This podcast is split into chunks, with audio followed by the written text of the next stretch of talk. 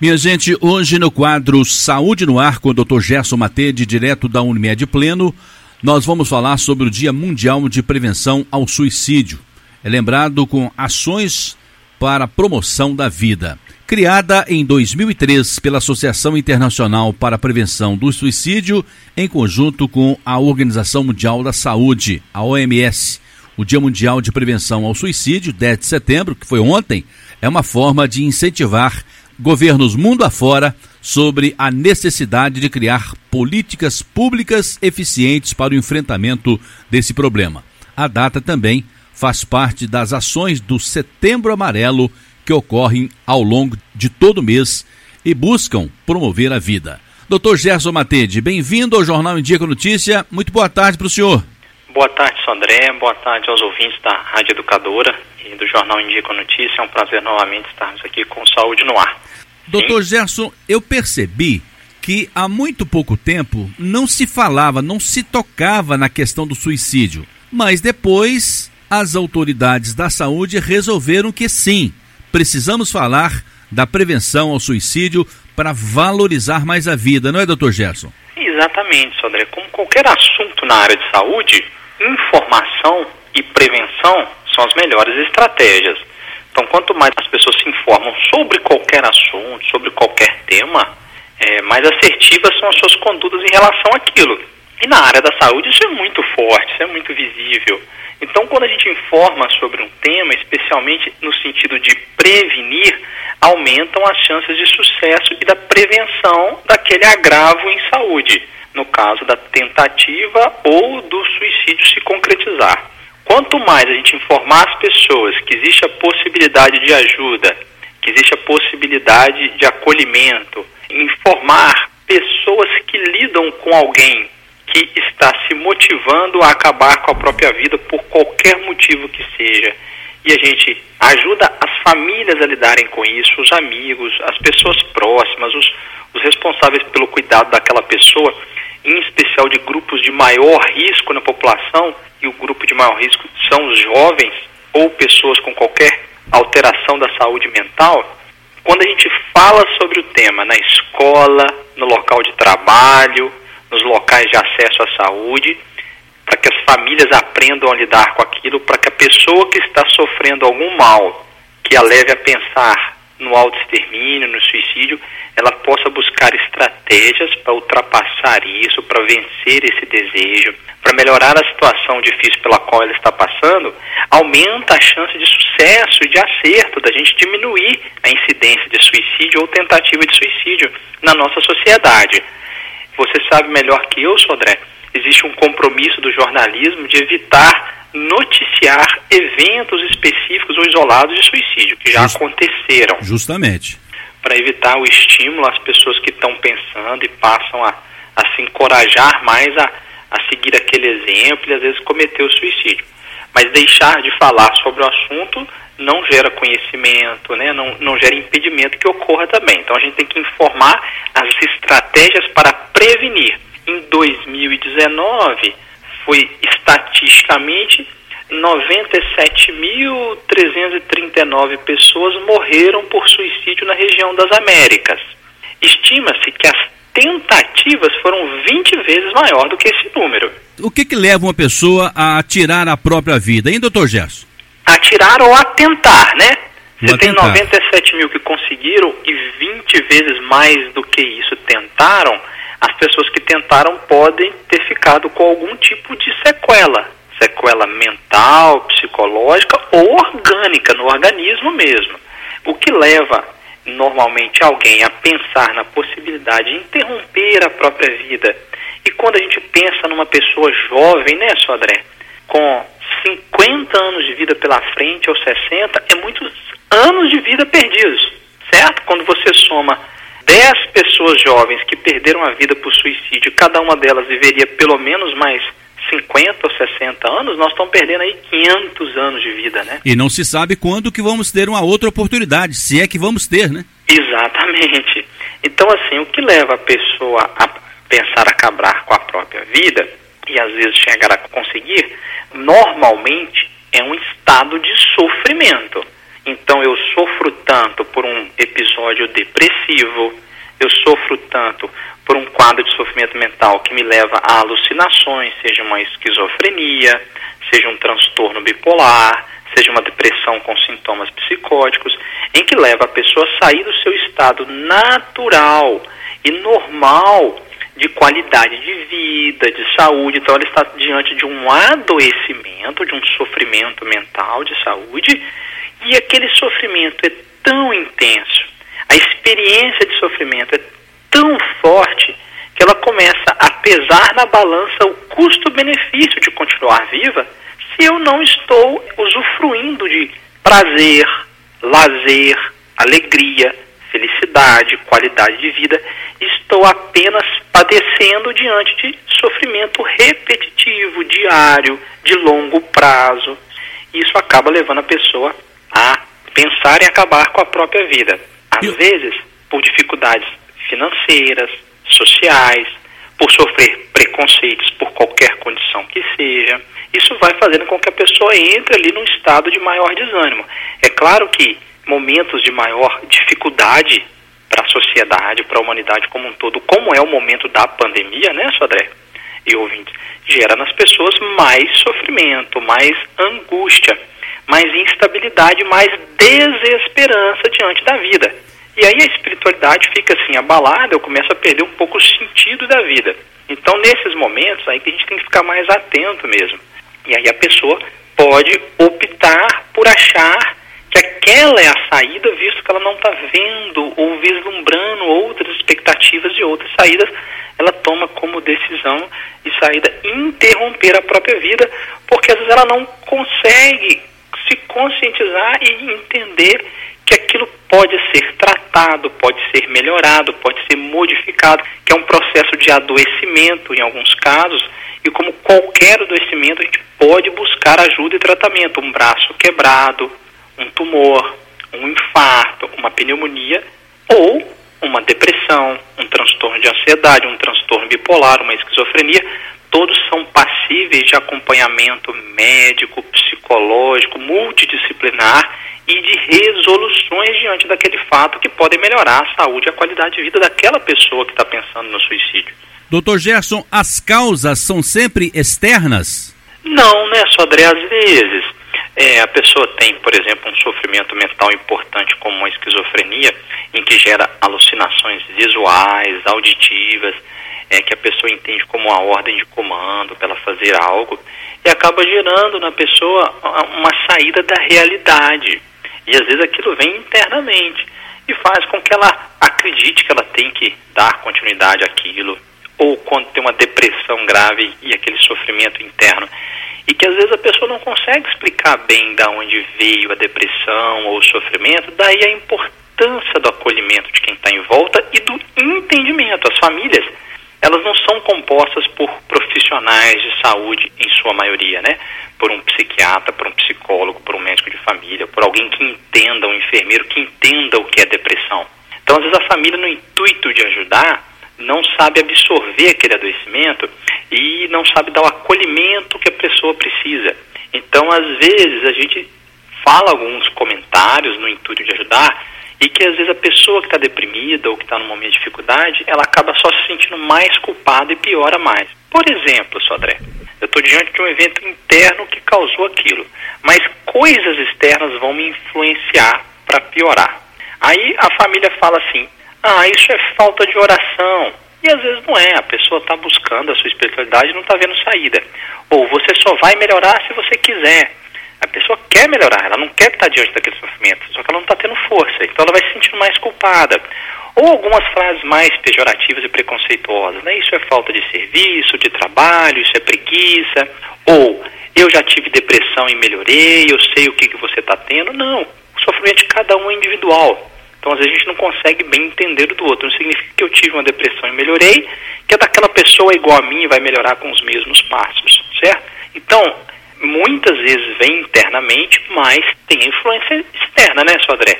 De uma situação de sociedade, quando a situação está muito difícil, seja por pandemia, por evento de guerra, ou questões políticas ou, ou econômicas, ou pelo aporte que não está vindo da família, ou opressão externa da família ou da sociedade, seja por qual motivo for, ou às vezes a pessoa está diante de uma outra doença grave, uma doença que oferece risco de vida e morte para ela, e aí gera sofrimento mental diante daquilo, né, daquele adoecimento mais grave, e a pessoa acaba querendo interromper a própria vida como uma escolha própria dela, não quero ficar à mercê do meu adoecimento, eu quero decidir o meu momento, e às vezes ela opta por não dar continuidade à própria vida e infelizmente interromper aí anos de vida.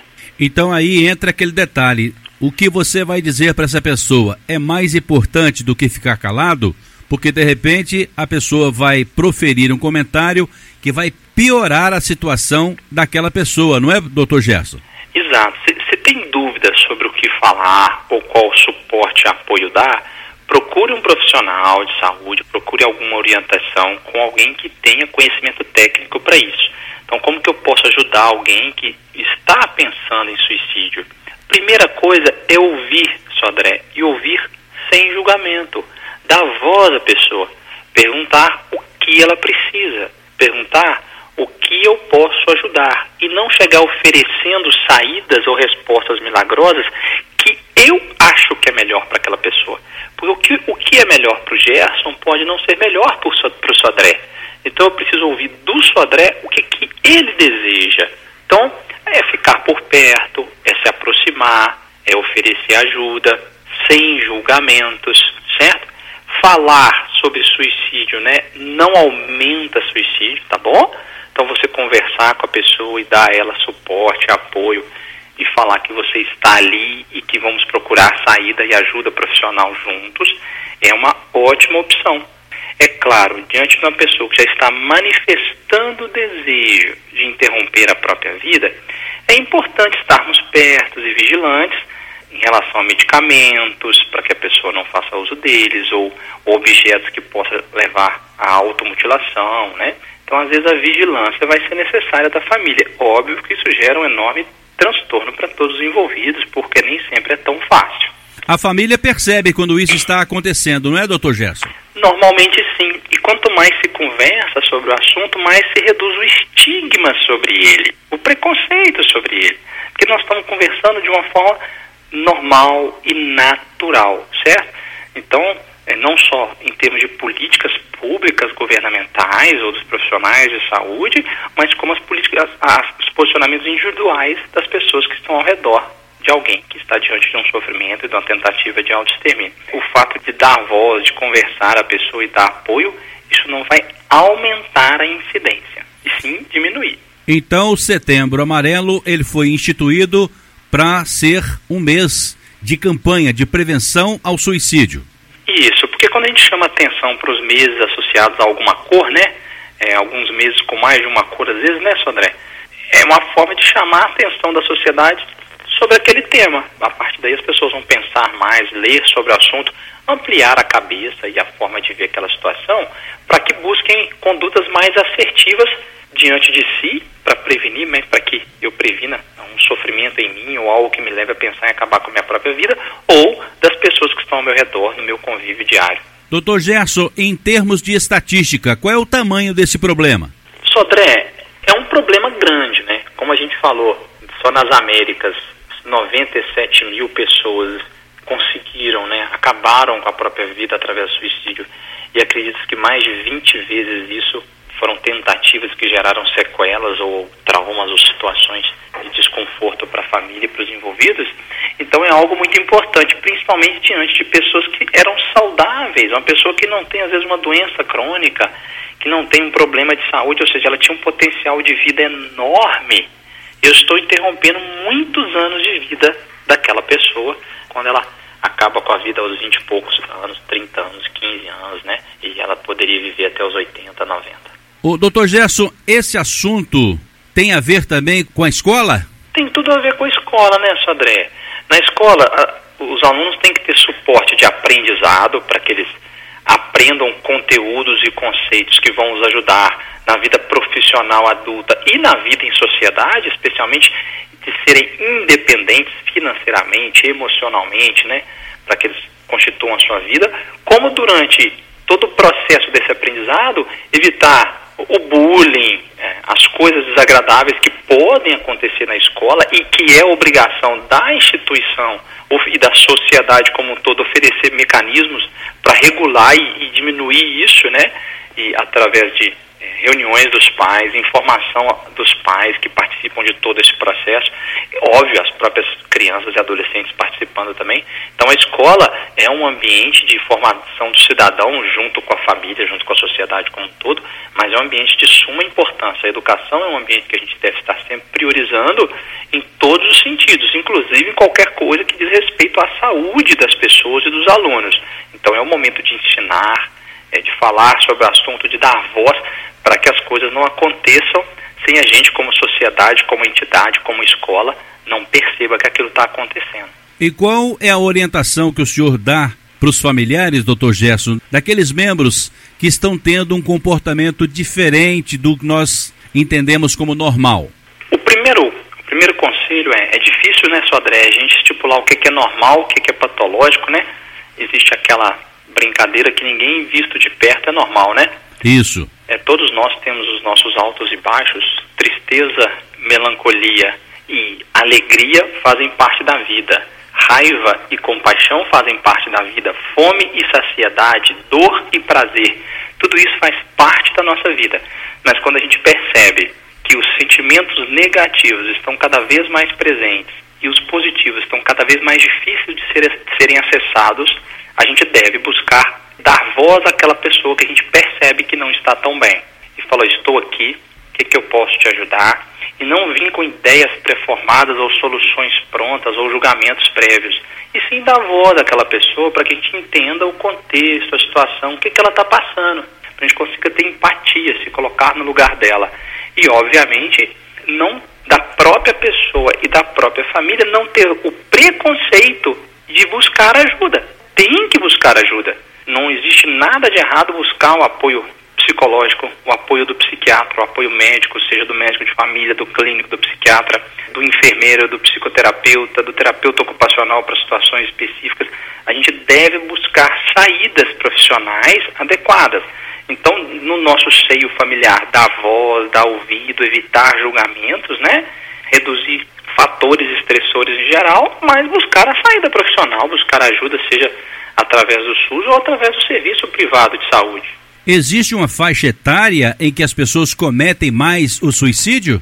Ô Sodré, é mais comum, infelizmente, entre jovens, pela imaturidade ainda ali diante da vida, da formação daquele cérebro infantil que se está tornando um cérebro adolescente, futuramente um cérebro adulto, e é um estresse previsível da vida a adolescência, em que eu mudo meu corpo, em que eu mudo questões de sexualidade, em que eu decido sobre profissão do futuro, em que eu ganho altura, tamanho, mudo características físicas, estou tentando me enquadrar em grupos, em situações, então é importante a gente sempre estar um pouco mais atento e mais acolhedor e mais vigilante com as pessoas mais jovens, certo?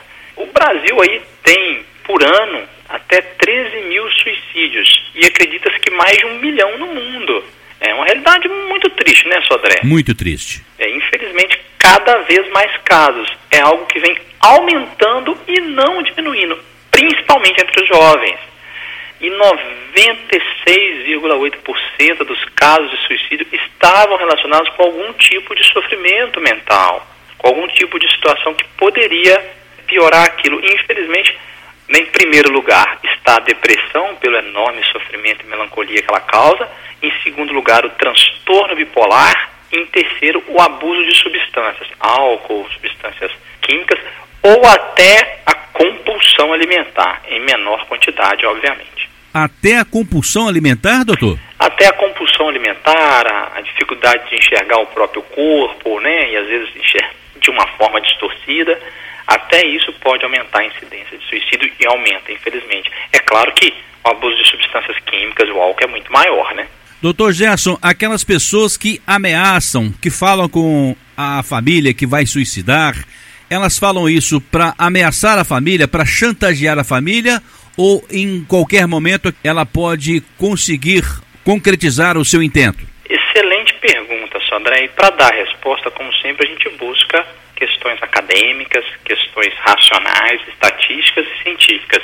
E cientificamente é comprovado que as pessoas que mais conseguem ter sucesso no suicídio, ou seja, acabar com a própria vida, são pessoas que já tentaram previamente. Então, já ter tentado suicídio é um enorme fator de risco para tentar de novo e conseguir.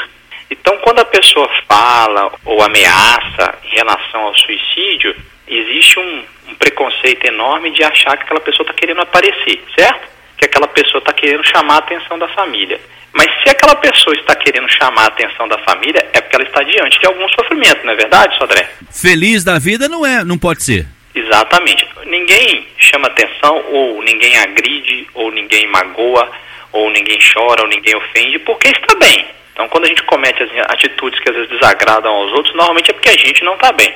Então, se a pessoa está noticiando que vai fazer isso, às vezes está falando, é importante perguntar se a pessoa até já elaborou como ela pretende fazer. Porque às vezes ela já está numa fase de atuação, ela já elaborou, ela já pensou como fazer. Então o risco é maior ainda.